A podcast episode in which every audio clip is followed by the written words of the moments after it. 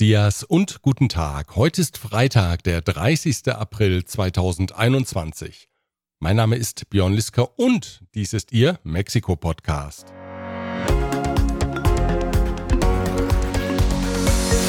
Diese Ausgabe erreicht sie mit der freundlichen Unterstützung von Rödel und Partner, Ihre maßgeschneiderte Wirtschaftskanzlei. Von Wobesser Isiera, Ihre Anwaltskanzlei mit einem spezialisierten German Desk.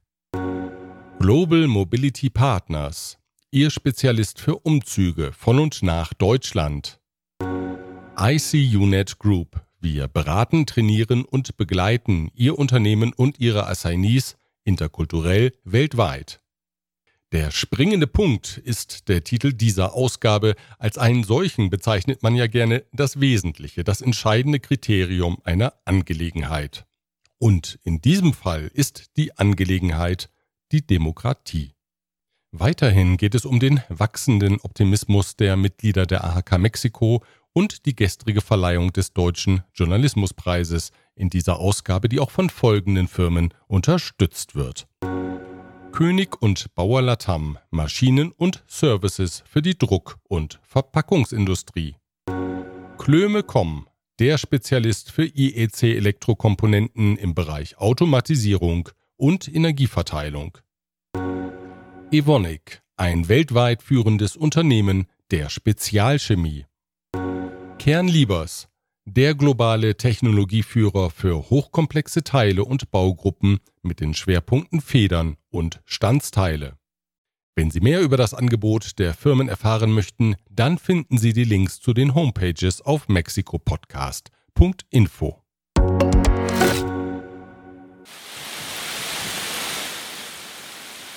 So klang es am Mittwochabend, als ein kurzer, aber heftiger Hagelschauer über Mexiko-Stadt niederging.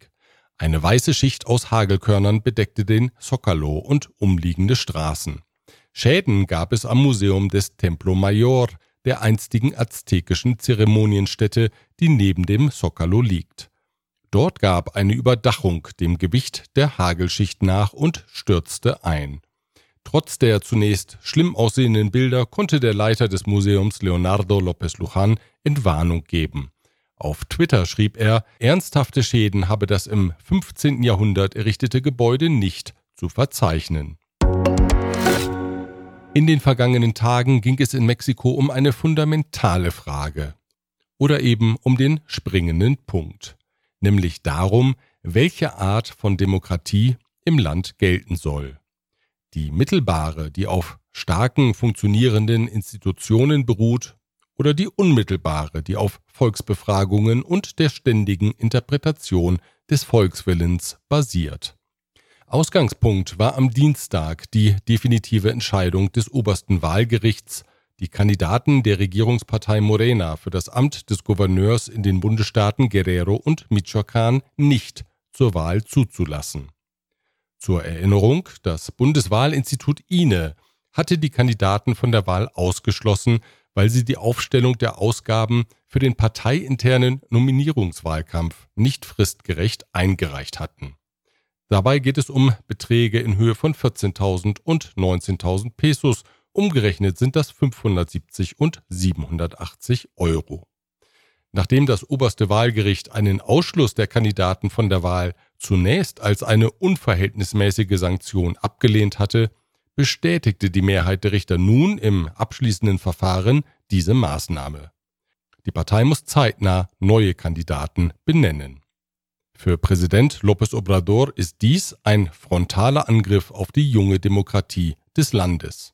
Considero un exceso lo que aprobaron el día de ayer los magistrados del Tribunal Electoral. Es un golpe a la democracia a la incipiente democracia mexicana. Der Präsident warf den entscheidungsbefugten Mitgliedern der Wahlbehörde sowie den Richtern vor, keine Demokraten zu sein. Tanto los consejeros del INE como los magistrados del tribunal actuaron de manera antidemocrática. Nun sind aber dem Verständnis vieler Beobachter nach eben genau diese beiden Institutionen Errungenschaften im langjährigen Kampf für eine mexikanische Demokratie. Starke Institutionen, die durchaus auch gegen den Willen und das Interesse von Präsident oder Regierungspartei entscheiden, sind nach diesem Verständnis Voraussetzung für das Funktionieren einer geordneten Demokratie. López Obrador teilt diese Sichtweise nicht und genau hier ist der springende Punkt. Wenn der Präsident von Demokratie spricht, meint er die unmittelbare Form der Demokratie. Nach seiner Vorstellung beschränkt sich die Teilhabe der Bevölkerung nicht auf die Wahlen. Er setzt darüber hinaus auf regelmäßige Volksbefragungen. Davon abgesehen ist der Präsident nach seinem Selbstverständnis der Einzige, der den Willen des Volkes korrekt zu interpretieren versteht zumindest in seinem eigenen Fall. Im konkreten Beispiel soll aus seiner Sicht nicht die Wahlbehörde entscheiden, ob die beiden Politiker kandidieren dürfen. Es gebe ein Menschenrecht auf die Kandidatur bei Wahlen, hat der Präsident mehrfach betont. Die Entscheidung darüber, wer das politische Amt dann wirklich antreten soll, liege allein beim Volk, das in seiner Gesamtheit klug und weise sei, so López Obrador. En la democracia es el pueblo Die autonomen Institutionen, die die Einhaltung des Wahlrechts, des Wettbewerbs, der Transparenz oder auch den Schutz persönlicher Daten garantieren sollen, sind für ihn überflüssige Bremsblöcke. Er bezeichnet sie regelmäßig als Scheinorganismen des alten, korrupten, neoliberalen Regimes. Vienen del antiguo régimen, del antiguo régimen antidemocrático. Zudem beklagt López Obrador, dass die Organismen regelmäßig die Gesetze seiner Regierung torpedierten, weil sie nämlich eigentlich im Dienst der Privatindustrie handelten. En la reforma eléctrica, en la reforma de hidrocarburos, en la reforma telefónica, las instituciones estas autónomas al servicio de las empresas, de las corporaciones. Deswegen plane er nun, die autonomen Organismen aufzulösen, teilte er am gestrigen Donnerstag mit. Ihre Aufgaben, eigentlich ja auf die Kontrolle der Regierung ausgerichtet, sollten von den entsprechenden Ministerien absorbiert werden. La necesidad de una reforma administrativa, el quitar todos esos organismos autónomos entre comillas, independientes entre comillas, die Frage darüber, in welche Richtung sich das politische System entwickeln soll, wird die Diskussion also auch weiterhin bestimmen. Diese Richtungsentscheidung bleibt der springende Punkt. Der russische Impfstoff Sputnik gegen das Covid-19-Virus soll ab dem nächsten Monat auch in Mexiko abgefüllt werden. Später sei auch die Produktion der Substanz im Land möglich. Dies teilte Außenminister Marcelo Ebrard in Moskau mit. Er war in die russische Hauptstadt gereist, um persönlich die weitere Impfkooperation zwischen den Ländern zu besprechen, die auf mehrere Jahre angelegt sei. Erörtert habe er mit russischen Experten, künftig die sogenannte Light-Version des Sputnik-Vakzins nach Mexiko einzuführen, die nur eine einmalige Impfung vorsieht.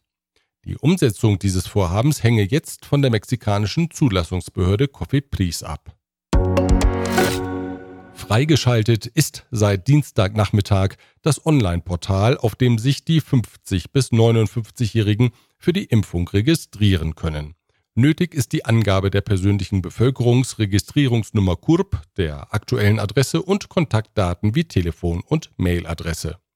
Online gehen sollte das Portal eigentlich am Mittwochmorgen, war aber schon am Dienstagnachmittag verfügbar.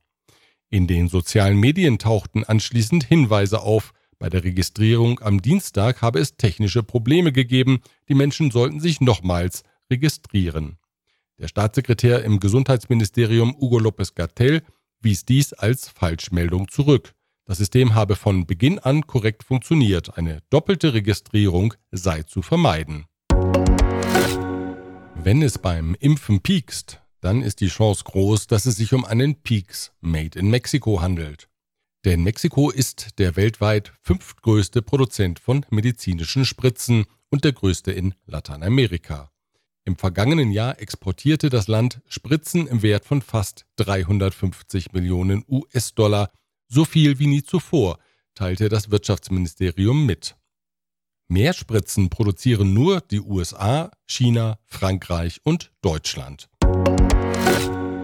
Unter den Mitgliedern der AHK Mexiko, im Land besser als Camexa bekannt, nimmt der Optimismus weiter zu. Dies ergab die Frühjahrsumfrage World Business Outlook des Deutschen Industrie- und Handelskammertages DIHK. Allerdings ist der Optimismus mit Blick auf die Entwicklung des Firmengeschäfts mit 55 Prozent ein gutes Stück größer als mit Blick auf Mexikos Konjunktur insgesamt, die 32 Prozent optimistisch sehen, eine Differenz von immerhin 23 Prozent. Fast vervierfacht hat sich im Vergleich zu der vorigen Umfrage vom Herbst 2020 die Sorge vor steigenden Energie- und Rohstoffpreisen. Als weitere ernste Risiken für die wirtschaftliche Entwicklung des Landes bezeichneten die Umfrageteilnehmer die wirtschaftspolitischen Rahmenbedingungen, die mangelnde Nachfrage und fehlende Rechtssicherheit. Den Link zu der Webseite mit den kompletten Umfrageergebnissen, die auf Deutsch und Spanisch vorliegen, finden Sie auf mexikopodcast.info. Nachdrücklich vor der geplanten Erfassung der biometrischen Daten von Handybesitzern gewarnt, hat der Oppositionspolitiker Ricardo Anaya. Der Vertreter der konservativen Partei der Nationalen Aktion PAN kritisierte das geplante Register als Versuch, die Bevölkerung zu überwachen. Denn es sei kein Zufall, dass die Regierung in den vergangenen zwei Jahren 5,6 Millionen US-Dollar für Technik zur Überwachung von Handys ausgegeben habe. Hace unos días, el periódico El País reveló que el gobierno actual ya gastó más de 100 millones de pesos en programas para el espionaje masivo de teléfonos móviles. Um die technischen Möglichkeiten ausschöpfen zu können, sei es aber nötig, jedes Handy einer Person zuordnen zu können. Dies werde mit dem Handyregister möglich. Pero para usar este tipo de herramientas de espionaje masivo, el gobierno necesita saber exactamente de quién es cada aparato, cada teléfono. Y casualmente, Morena acaba de aprobar una ley que te obliga a darle al gobierno todos tus datos o te cancelan la línea telefónica. Eine erfolgreiche Verbrechensbekämpfung garantiere das Erfassungssystem hingegen nicht, so Anaya. Das zeige das Beispiel Venezuela, das über ein solches System verfüge, aber als gewalttätigstes Land Lateinamerikas gelte. Das sogenannte Olympiagesetz ist jetzt vom Bundesparlament verabschiedet worden und damit mexikoweit gültig. Es sieht vor, das Publizieren sogenannter Rachevideos und Rachefotos mit sexuellem Inhalt im Internet künftig mit einer Freiheitsstrafe von bis zu sechs Jahren zu belegen. 2013 hatte der ehemalige Freund der damals 18-jährigen Olympia Corral aus Puebla gegen ihren Willen ein Sexvideo von ihr im Internet veröffentlicht, das große Verbreitung fand. Nach drei Suizidversuchen entschloss sich die junge Frau, als Aktivistin auf das Problem hinzuweisen. Das Ergebnis ist jetzt das nach ihr benannte Gesetz. Am gestrigen Donnerstag wurde der Deutsche Journalismuspreis Walter Reuter in Mexiko verliehen. Aufgrund der Covid-Pandemie war eine Präsenzveranstaltung nicht möglich. Erstmals wurde die Verleihung aus diesem Grund auf sozialen Medien übertragen. Deutschlands Botschafter in Mexiko, Peter Tempel, wies auf die Einzigartigkeit dieses Preises hin, den es so kein zweites Mal auf der Welt gibt. No hay ningún otro país en el mundo en el que la Embajada de Alemania y todas las principales instituciones alemanas se coordinen conjunta y estrechamente para conceder un premio comparable. Estamos muy orgullosos de este compromiso conjunto y lo vamos a desarrollar y fortalecer en el futuro. Peter Tempel erinnerte auch an die Bedeutung einer freien Presse für eine funktionierende Demokratie. Besorgt äußerte er sich über die Arbeitsbedingungen der Journalisten in Mexiko. Para nosotros la libertad de expresión es parte integral y fundamental de la democracia. La democracia y los medios de comunicación se necesitan mutuamente. Sin un público crítico, una democracia no puede funcionar. Por lo tanto, vemos con preocupación el entorno todavía muy difícil para el periodismo en México. Las condiciones de trabajo de los periodistas siguen siendo difíciles y a menudo tienen que trabajar bajo presión y con riesgo para su vida y su integridad física. Mit den Preisträgern sprach die bekannte Journalistin Carmen Aristegui, die die Zuschauer gewohnt schwungvoll begrüßte. Hola, saludos a todas y a todos. Gracias por permitirnos estar con usted en esta transmisión, que es una transmisión especial. Es un momento muy importante para dar el reconocimiento a los y las periodistas que han postulado en el Premio Alemán de Periodismo Walter Reuter en esta edición número 14.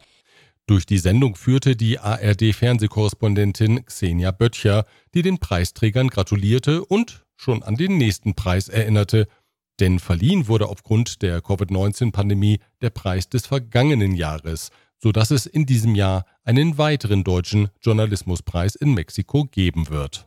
Felicidades a todos los ganadores y a todas y todos que participaron. Fue un año duro y muy especial. Les aplaudo por su trabajo y les espero para la próxima edición. Nunca olvidemos, sin prensa libre no hay un país libre. Dem ist nichts hinzuzufügen, außer dem Hinweis, dass die von der Jury ausgezeichneten Arbeiten sowie die Aufzeichnung der Veranstaltung auf der Homepage des Walter Reuter Journalismuspreises abrufbar sind. Den Link finden Sie auf mexikopodcast.info. Soweit der Überblick aus Mexiko. Wir hören uns wieder am nächsten Freitag, wenn Sie mögen. Bis dahin.